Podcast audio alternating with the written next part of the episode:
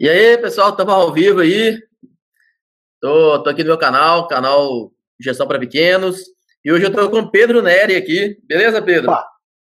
Tudo bom, galera? Prazer estar aqui com Beleza. você, Luiz, com galera de Gestão para Pequenos. Sou dos seus seguidores, dos seus fãs do seu trabalho. Valeu. E você tem um canal também, né, Pedro? Fala dele aí. Tem, tem. Eu também tenho um canal chamado Gestão de Sucesso. Ele é um canal que também se propõe a ajudar as pessoas a melhorar suas práticas de gestão e fazer ter mais sucesso na sua vida profissional, pessoal.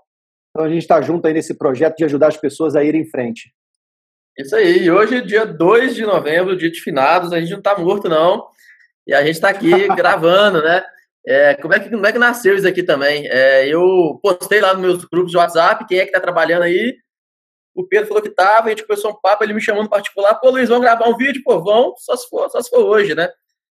E estamos aí. É, inclusive, lá mesmo nasceu um assunto que é o que a gente queria tratar aqui nesse bate-papo de hoje. Vai ser um bate-papo rápido sobre virei chefe e agora. Como é que é essa história aí, Pedro?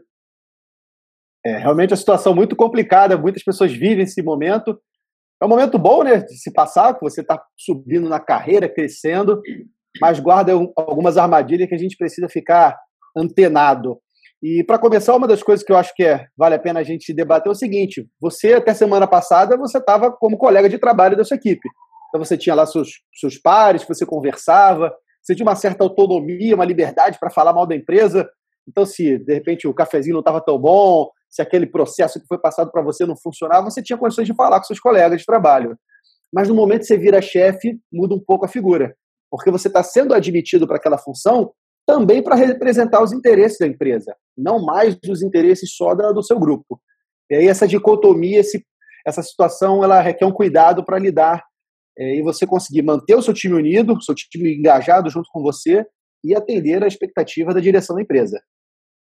Cara, eu acho que essa situação de virar chefe, eu já passei por isso, né? Já fui CLT e, e virei chefe no meio do caminho, assim. Eu acho que uma coisa que muda muito, assim, é porque antes você, na hora de ir embora, você pegava um ônibus com, com a turma, né? Com, com a galera. Quando você vira chefe, você já não pega o ônibus mais com aquela turma. Você não vai embora com a, com a mesma, mesma galera. Quando na, na, hora da rodinha do almoço, quando você não é chefe, você está ali no meio da galera, assim, você conversa. Quando você sobe, assim, já, já, já tem esse distanciamento. E aí, cara, tipo assim, por, por que que isso acontece? Como fazer para evitar? Se é natural ou não? E assim, eu, deixa eu até dar uma, uma opinião minha, assim, eu acho que é natural, assim, querendo ou não, a, a nossa estrutura da, das empresas hoje em dia, ela, ela é hierarquizada, é verticalizada. Existe um movimento muito grande de horizontalizar a estrutura, que eu acho sensacional. É, depois a gente pode até gravar um outro conteúdo falando sobre essa horizontalização, onde todo mundo é chefe e, tudo mais. O modelo de gestão Disney fala muito disso, do, do pipoqueiro que tem que ser o chefe da pipoca ali, por aí vai. Mas hoje em dia, assim, a maioria das empresas é verticalizada. Tem o diretor, tem o gerente, tem o coordenador, tem o analista, tem isso aqui, e no último é o estagiário. E, e tem essa hierarquização, e isso é muito comum. E só que como é, como é que seria esse impacto? O que, que, que você vê nisso aí, é, Pedro? E assim, você acha normal é, é, parar de, de, de, almoçar junto com a turma? A turma que para de almoçar com você, você que para de almoçar com a turma? Como é, como é que fica essa situação aí? É uma situação muito comum. Eu também tive na minha carreira é, a oportunidade de virar chefe, uma situação até um pouco inusitada, depois eu conto essa história. Mas eu acho que isso Não, é. Conta aí, velho. Conta aí, conta aí. Vou, vou, contar, vou contar. Mas eu acho que essa situação que você descreveu de você parar de almoçar, parar de pegar ônibus com o pessoal, ela é comum, mas ela não pode ser normal. É comum no sentido de frequente, acontece muito. Realmente é, é, é o que mais acontece nas empresas. Existe um afastamento entre a o seu, sua equipe, que eram seus colegas de trabalho, seus pares, e você agora nesse, nesse cargo de chefia, seja um supervisor, um coordenador. Mas a gente não pode encarar isso como totalmente normal, porque hoje um, um gestor ele precisa da sua equipe, né? Porque na, na verdade o que é a gestão? O que é você ser chefe? Ser chefe é você entregar resultado através dos outros. É a sua capacidade de fazer um gol, só que você não pode chutar para o gol. É o técnico de futebol. Ele arma o time, ele treina a equipe, ele escala, mas na hora de fazer chutar para o gol, na hora de defender, na hora de dar o carrinho, ele não pode entrar em campo. Então o chefe também, ele é aquele camarada que depende da equipe. E se esse afastamento ele for muito grande, você não consegue mobilizar as pessoas para entregar resultado através delas. Então, como eu disse no início, é algo comum, mas a gente tem que desfazer isso, não pode, nós não podemos aceitar isso como normal. Eu li uma vez no, no livro do Vicente Falcone, professor Vicente Falcone, da consultoria Falcone, das mais famosas do Brasil, é, ele dando a definição de liderança, que eu achei bem, bem legal, sabe, Pedro? Ele falava assim que liderança, assim, o que é um grande líder? Não é, não é necessariamente aquele cara super extrovertido que comunica bem e por aí vai. Outro dia atrás mesmo, coisa de mês passado, eu, um amigo meu me mostrou a primeira entrevista do Mark Zuckerberg, uma das primeiras, né? Assim que o Facebook deu, deu, uma, deu uma bombada. E, e assim, você vê a entrevista dele, depois joga no YouTube, e é legal pra caramba. Não sei se você já viu, Pedro, essa entrevista. Não, não vi, não ele, vi. Cara, ele suando, ele gaguejando para falar, porque ele tava ali, tinha pouco tempo, né? Então, assim, o Mark Zuckerberg e o Bill Gates, até essa galera da tecnologia, é, eles não têm esse, esse perfil tradicional, padrão de boa liderança, né? Mas eles são grandes líderes, sim, de acordo com a definição lá do, do livro do Vicente Falcone, que ele falava que líder é aquela pessoa que atinge resultado através de outras pessoas. Então, se você atinge resultado através de outras pessoas, e aí, e aí esse através de outras pessoas tem toda vez que você falou, assim, o técnico ele não consegue fazer nada se não, se não for é, se não tiver a equipe dele lá junto, né, o pessoal fazendo gol, é, mas ele tem que atingir resultado, atingir resultado através de pessoas. E já que você falou do técnico, eu queria até abrir aqui também, até mesmo no futebol, a gente consegue enxergar alguns tipos de, de liderança, né?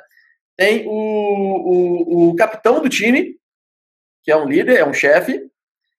Tem também o técnico do time, que também é um líder, também é um chefe. E tem o presidente do clube, também é um líder, também é um chefe. E assim, e, e cada um no, no, seu quadrado, né?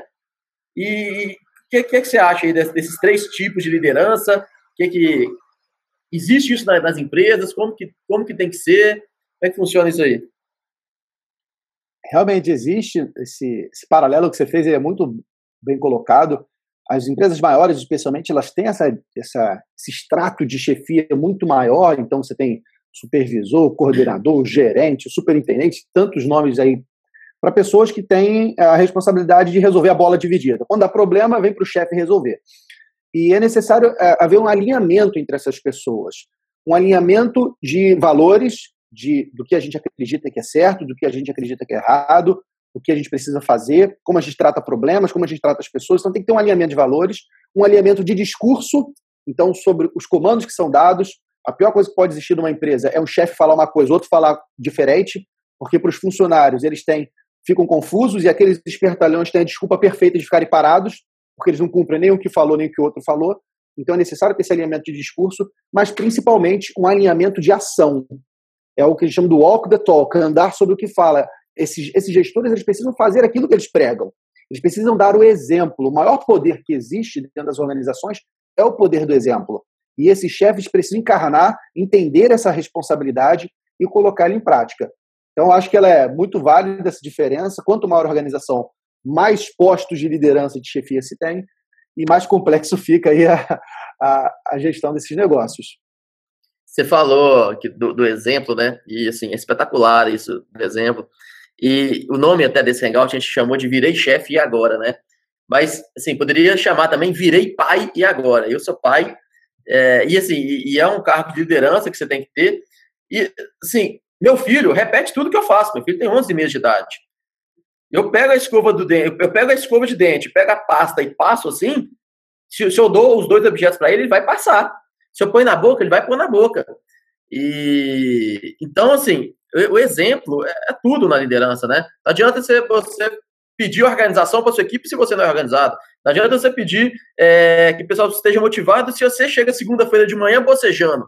Você chega segunda-feira de manhã na sua empresa, ah, que preguiça, pessoal. Como é que você acha que a galera vai, vai agir também? Todo mundo com preguiça. Né? Até assim, uma... só que é normal, né? Segunda-feira de manhã, eu tenho preguiça. Todo mundo tem preguiça. Mas o que eu fazia?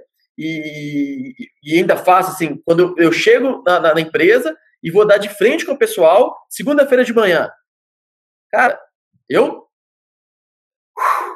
respiro fundo. Saculeando o corpo para entrar na empresa de peito estufado, pisando firme, mas não firme de mauzão, mas firme, tipo assim, e aí, galera, com, com firmeza, com energia, né? Tudo que você falou, eu acho espetacular, Pedro. Eu acho que você, é, o caminho é exatamente isso mesmo. Vou até contar uma história para você, Luiz. É, certa vez eu estava numa reunião com um grande empresário aqui, eu sou de Vitória, no Espírito Santo, eu estava numa reunião para tentar conquistar esse camarada e a empresa dele como clientes. E aí ele falou uma coisa, olha, lá na minha empresa as pessoas estão, essa crise foi muito forte, as pessoas estão muito, muito para baixo, muito xoxas e estão muito tristes. E eu fui numa empresa de um colega meu, uma outra empresa grande, e eu cheguei lá, fui muito bem recebido, todo mundo sorrindo, todo mundo, é, assim, fui bem atendido. E eu queria que a minha empresa também fosse assim. E aí na conversa eu cheguei para ele e falei, é, mas me diz uma coisa, você quando chega na empresa, você chega sorrindo? E aquilo ali foi como se fosse um soco na boca do estômago dele. Porque naquele momento é. ele né? viu que ele era a pessoa que não chegava sorrindo e, de certa forma, ele contaminou a sua equipe com essa, essa prática errada, esse vício de estar sempre emburrado, sempre é, amargo. Aí, realmente o mercado foi muito impactado, mas não vai ser ficando na lama que você vai sair dela. Então, eu acho que é uma história para você fazer essa reflexão. E aí, voltando ao tema, virei chefe agora. Você, chefe, tem a responsabilidade de ser o exemplo para sua equipe. Se você virou chefe, é porque a empresa confia em você. E ela confia para que você faça o bem, faça as coisas certas. E um desses pontos é dar bons exemplos, seja no comportamento, seja na, na sua face, como você está feliz, com a energia que o Luiz falou. Esse é o ponto importante a se trabalhar. Cara, eu sou consultor empresarial, Pedro também é. E assim, é, se você que está assistindo aqui também é consultor empresarial, ou se você acha, ou, ou, se você é empresário e quer, quer fazer alguma coisa, sabe, um, um para mim, um grande exemplo de consultoria, de um programa de televisão que tem, tem vários, né? Mas tem um bem, bem simples, que é o da Super Nani. Super Nani, para mim, é, é para mim é um exemplo de, de consultoria melhor que existe. Porque assim, e aí, a Super Nani, o problema é das crianças ou dos pais, né? Normalmente é sempre dos pais, né? E aí, e, e é essa, essa é a ideia. Se você quer melhorar a sua empresa, você quer melhorar o seu filho, conserta o pai. Se quer melhorar a empresa, conserta o, o dono da empresa. Então, assim, eu e o Pedro somos consultores empresariais e a gente vai lá, conversa com o empresário para cuidar da empresa.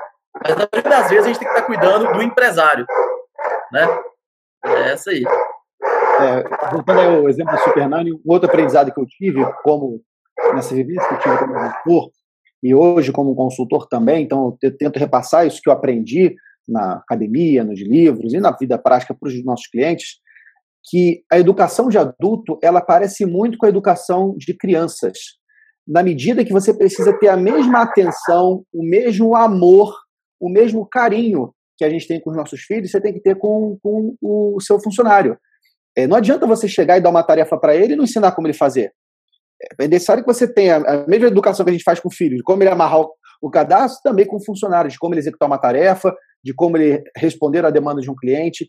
E é isso que a gente vê nas empresas muitas vezes. O empresário ele está crescendo, ele joga o funcionário naquela, naquela cadeira e fala: meu amigo, se vira. E aí, quando o funcionário não, não atende, não resolve o problema, culpa o funcionário. Quando, na verdade, o erro foi nessa implantação, nesse acolhimento do, do, do funcionário. Então, você, chefe, sua responsabilidade é acolher a sua equipe e capacitar esse time a agir, capacitar para que eles façam as coisas certas no tempo certo. Isso aí, Pedro. Pô, legal demais, assim, é, foi um prazer tá, trazer você aqui para meu canal, esse bate-papo nosso, eu acho que já valeu pra caramba. Você viu que a cachorrada tava latindo aqui, meu filho é, chegou, participar. É, meu filho chegou, então agora eu tenho que ser chefe aqui em casa. E depois vamos gravar outros, cara. Gostei do bate-papo. É, tem muita coisa para a gente conversar. E, e, e, compartilhar, né? O que a gente conseguir aí, a gente compartilha. Com certeza. Para mim é um grande prazer, Luiz. Sou, como eu disse, teu fã, acompanho o trabalho de gestão para pequenos e é um prazer compartilhar essa vivência que a gente tem sobre os desafios de gerenciar uma empresa, gerenciar uma equipe, também gerenciar uma família. É, a gestão ela se aplica em todas as áreas da nossa vida.